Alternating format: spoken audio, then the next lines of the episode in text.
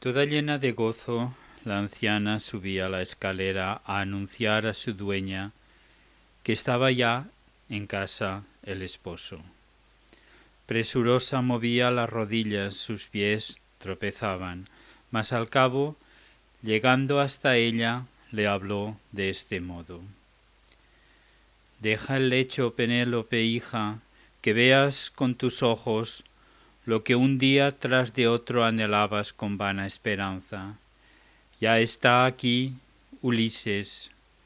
Bien que tarde llegó a sus palacios y ha matado a esos fieros galanes que el pan le comían, infamaban su hogar y forzado tenían a su hijo.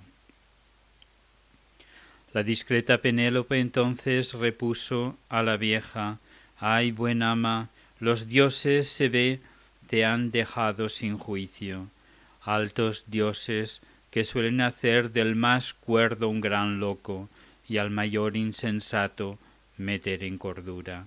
Son ellos los que te han trastornado, que bien asentada eras antes. A que viene el burlar a quien ya lleva en sí tantas penas, por decirme estas cosas, me sacas del plácido sueño que cerrando piadoso mis ojos me había subyugado.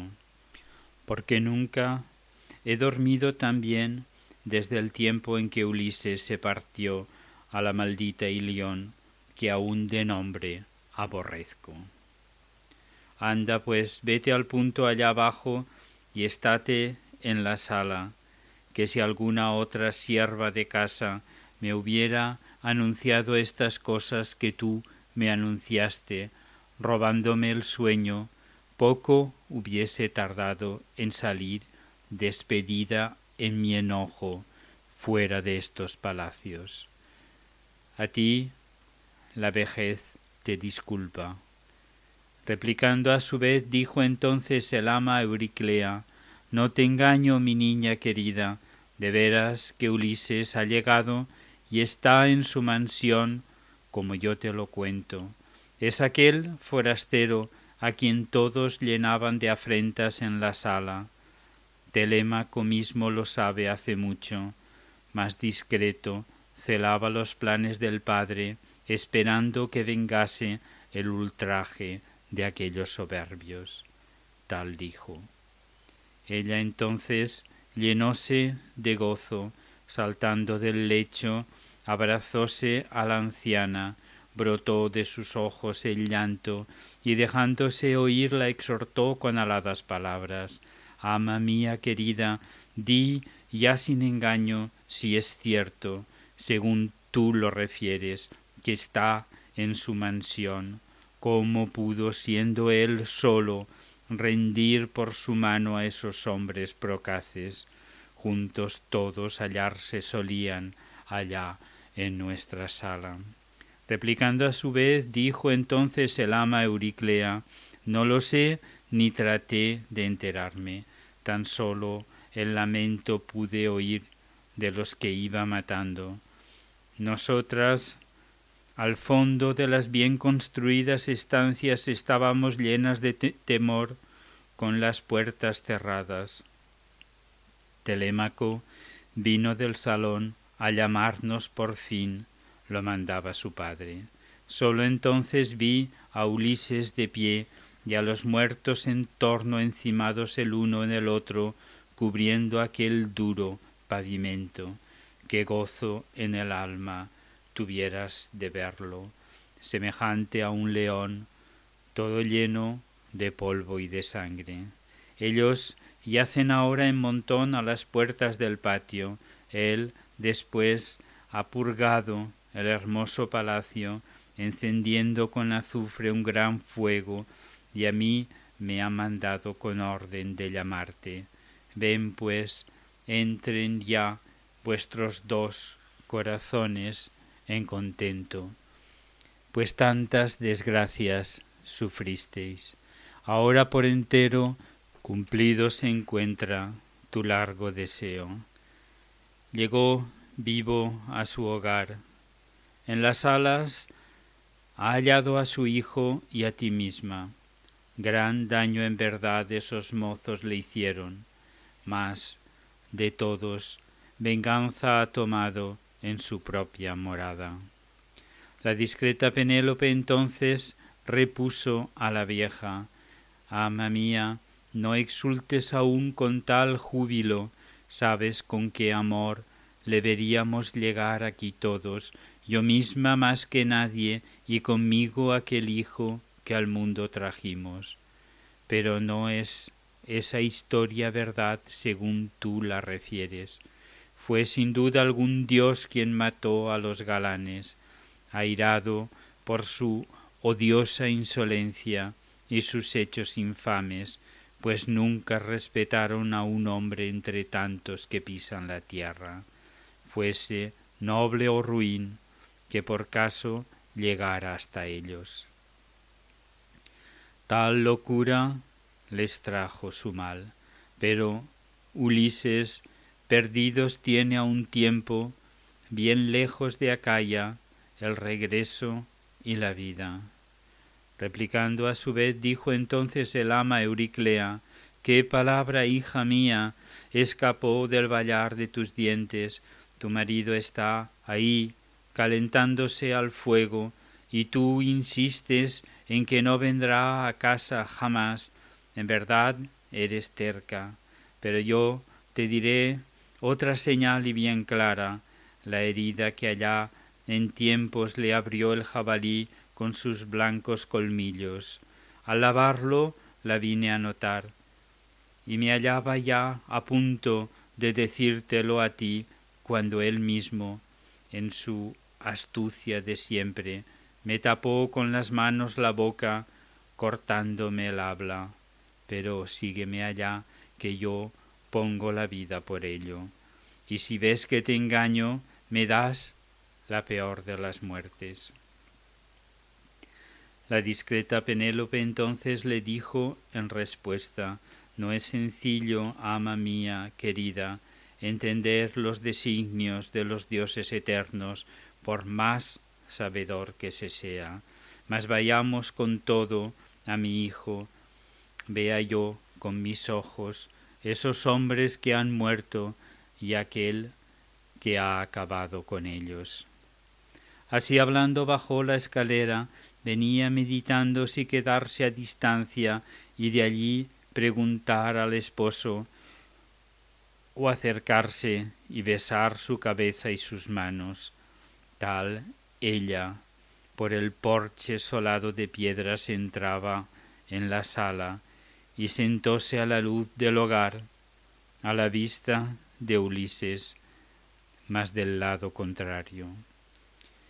Arrimado a elevada columna, él al suelo miraba en su asiento, esperando que algo le dijese su prócer esposa una vez que le viera, pero ella en silencio quedó, dominábala el pasmo, y a las veces, mirándole el rostro, creía conocerle, y otras veces hacíanle dudar sus astrosos vestidos.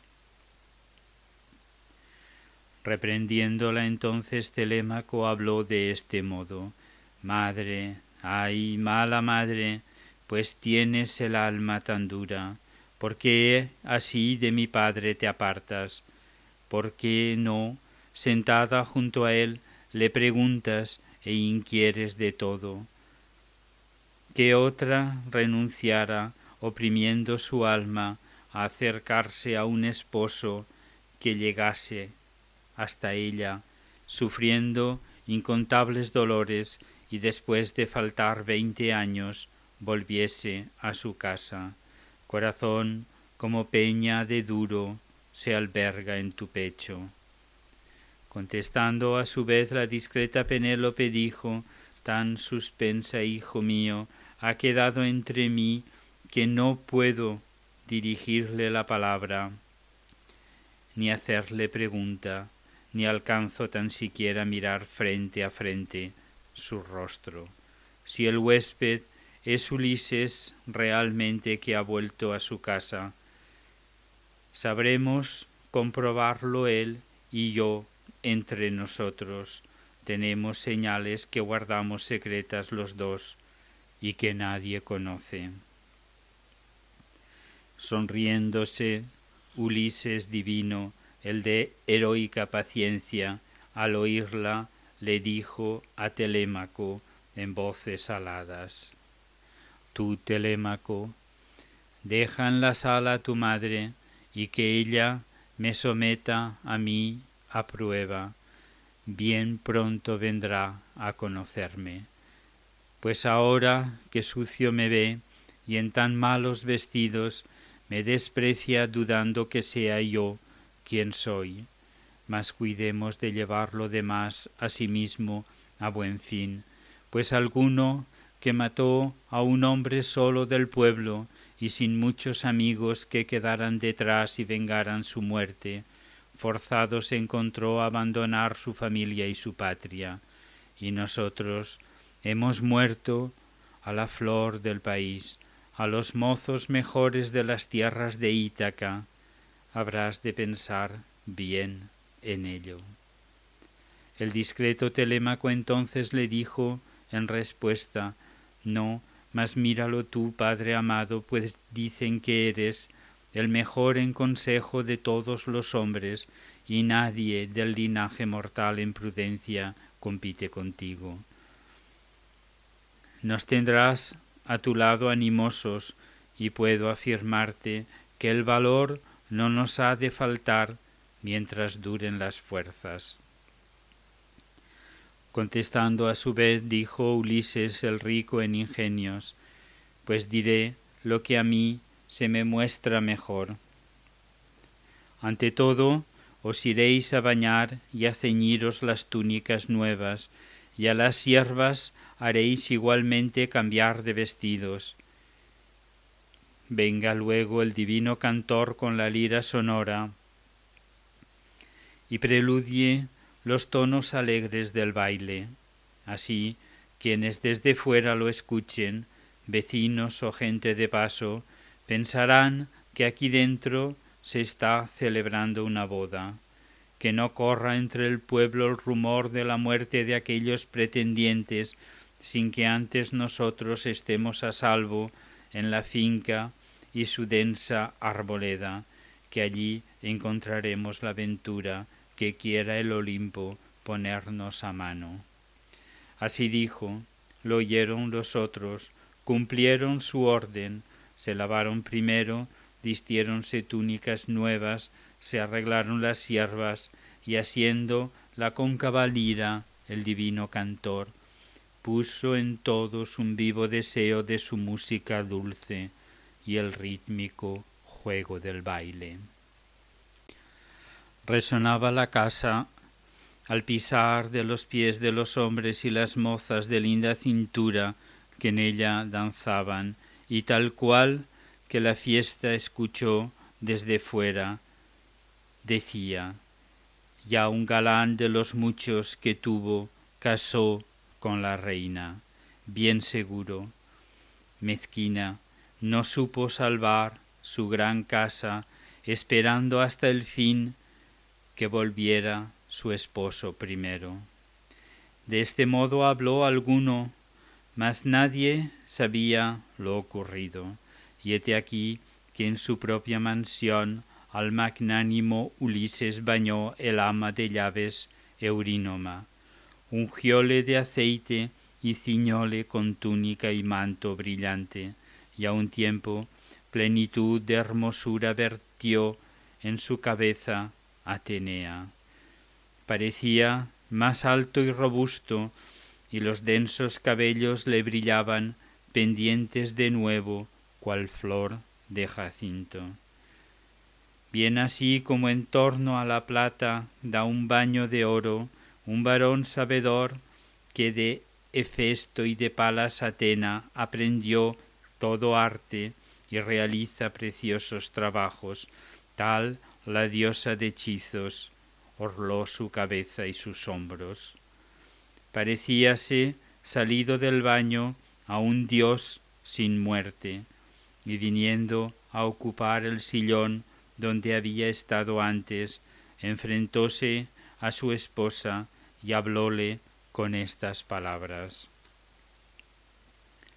No te entiendo, mujer, los que habitan las casas olimpias duro pecho te han dado entre todas las hembras, que otra renunciara, oprimiendo su alma, a acercarse a un esposo que ha llegado hasta ella, sufriendo incontables dolores, y después de faltar veinte años regresa a su patria.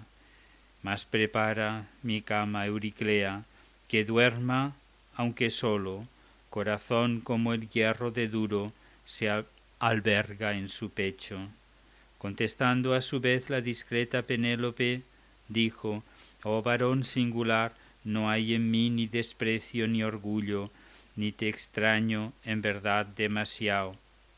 Te veo como eras, al partir de la costa itaquesa, en bajel que impulsaban largos remos, mas anda, Euriclea, ve y tiende su lecho allá dentro, en la sólida alcoba nupcial construida en un tiempo por él. Pon la recia armazón y haz su cama sobre ella, con pieles y mantos y colchas vistosas. Tal habló, tanteando al marido, Masete que Ulises irritado le dijo a su esposa, la fiel y discreta, Oh mujer, lo postrero que has dicho es lo más doloroso. ¿Quién mi lecho cambió de lugar? No era cosa acedera, ni por un buen experto, a no ser que algún dios en persona, con su solo querer, trasladáralo algún otro sitio. Ningún hombre viviente y mortal, ni en su edad más lozana, removido, lo hubiera. Tenía la labor de aquel lecho su secreto y su marca, y lo hice yo mismo y no otro.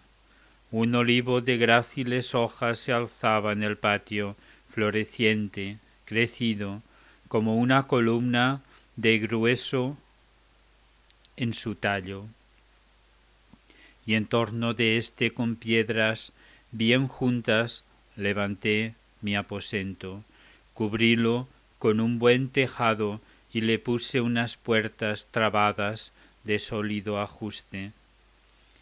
Corté luego el ramaje al olivo de gráciles hojas y mondé de raíz para arriba su tronco, pulido lo dejé por el bronce con arte y destreza, reglélo a cordel, como pata de cama. Le abrí los taladros, y empezando por ello hice el lecho completo que luego revestí con marfil, oro y plata, y al fin sus costados con correas uní de buen cuero teñidas de rojo. Tales fueron del lecho el trabajo y señal. Mas ahora, oh mujer, yo no sé si él está firme allá o algún hombre la ha llevado a otro sitio, cerrando por bajo aquel tronco. Tal le dijo, y en ella quebró el corazón. Flaquearon las rodillas oyendo el precioso relato de Ulises.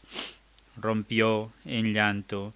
A su encuentro corrió con los brazos tendidos y estrechando su cuello besábale el rostro y decía No te enojes, Ulises, conmigo, que siempre el más cuerdo te mostraste de todos los hombres.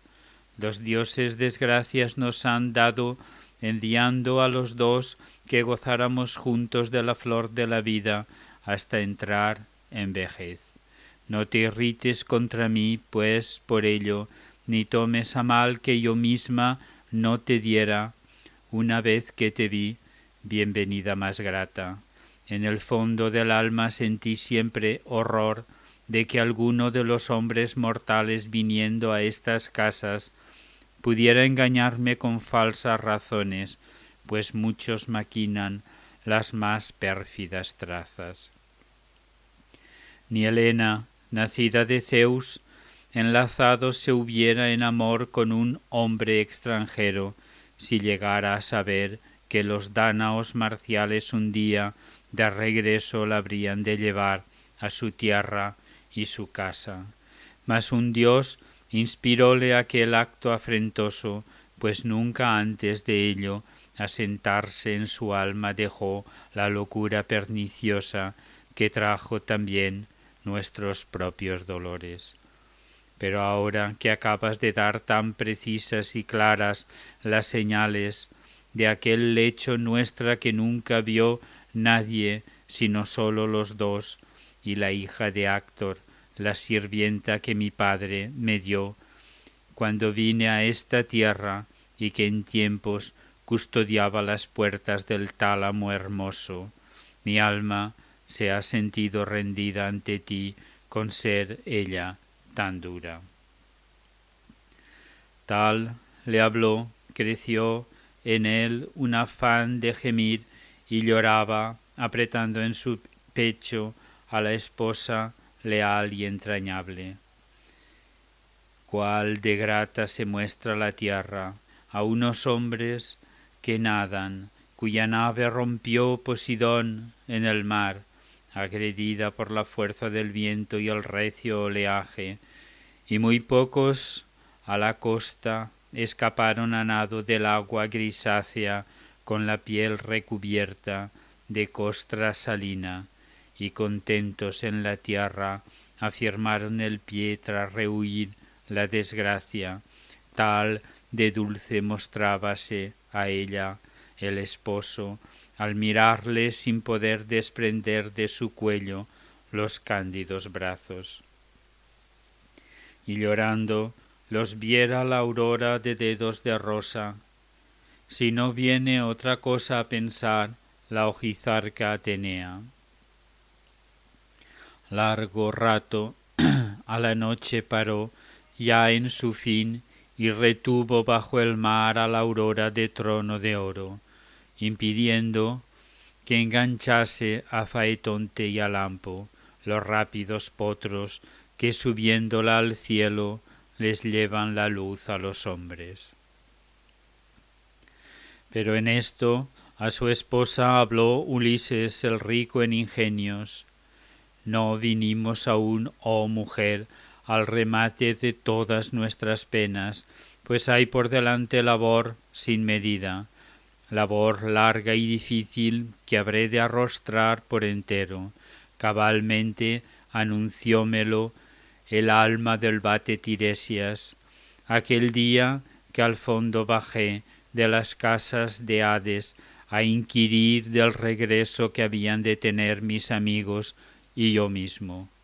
Mas vamos al lecho, mujer, repongamos nuestras fuerzas, gozando entregados al plácido sueño.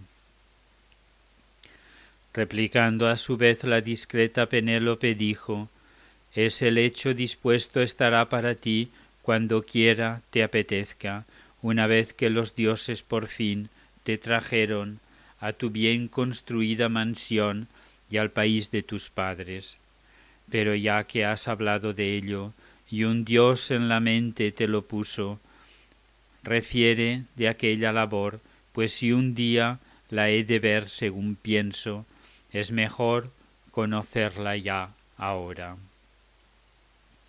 Pero Ulises, el rico en ingenios, le dijo en respuesta, desdichada, porque tal afán de saber e instigarme a decirlo, más bien lo diré sin dejarme atrás nada, aunque sé que no te ha de alegrar, ni yo mismo tampoco sienta en ello placer.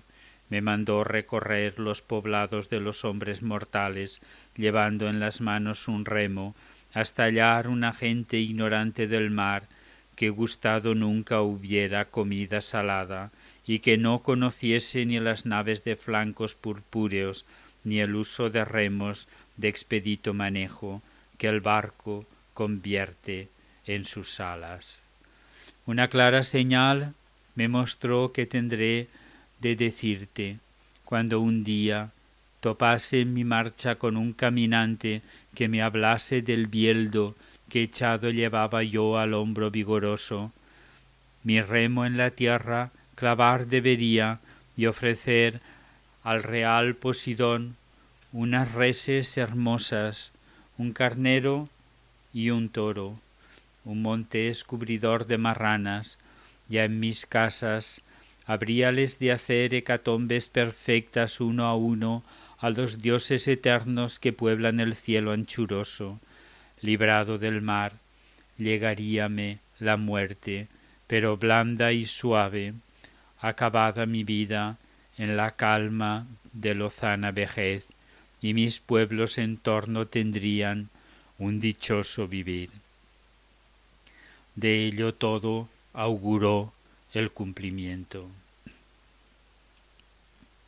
Replicando a su vez la discreta Penélope dijo, Si de cierto te otorgan los dioses vejez más dichosa, de esperar es que un día te libres de todos los males.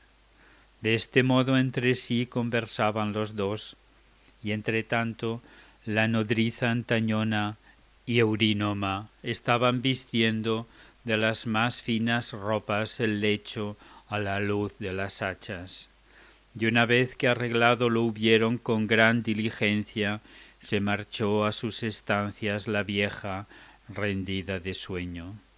A sus amos, Eurínoma luego, la fiel camarera, conducía al aposento, llevando en la mano la antorcha.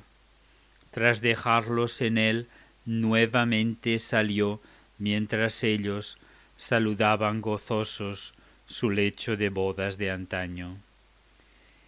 Ya a este tiempo Telémaco, Eumeo y el buen boyerizo daban paz a los pies en el baile y descanso a las mozas y a dormir se marchaban cruzando las alas sombrías. Los esposos, después de gozar del amor deseado, disfrutaban contando uno a otro las propias historias.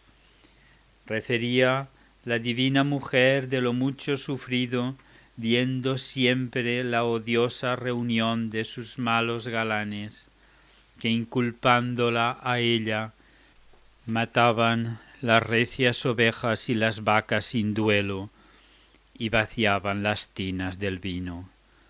Luego Ulises retoño de Zeus, contó los estragos que él en otros causara y sus mismas penosas fatigas sin dejarse atrás nada.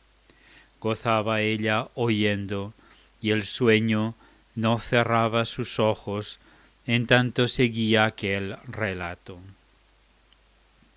Fue primero la lucha ganada a los cícones, luego su venida a la tierra fecunda en que comen el loto, más los hechos del fiero cíclope y su propia venganza de los nobles amigos por él sin piedad devorados, como a Eolo llegó, que le dio favorable acogida y la ayuda al partir, sin que fuera aún su sino la vuelta a la patria pues fuerte huracán arrostrólo de nuevo por el mar rico en peces, lanzando profundos gemidos. Como vino a Telépilo en tierra lestrígona, donde destruyeron sus naves, mataron sus hombres de grebas relucientes, y él solo escapó sobre un negro navío.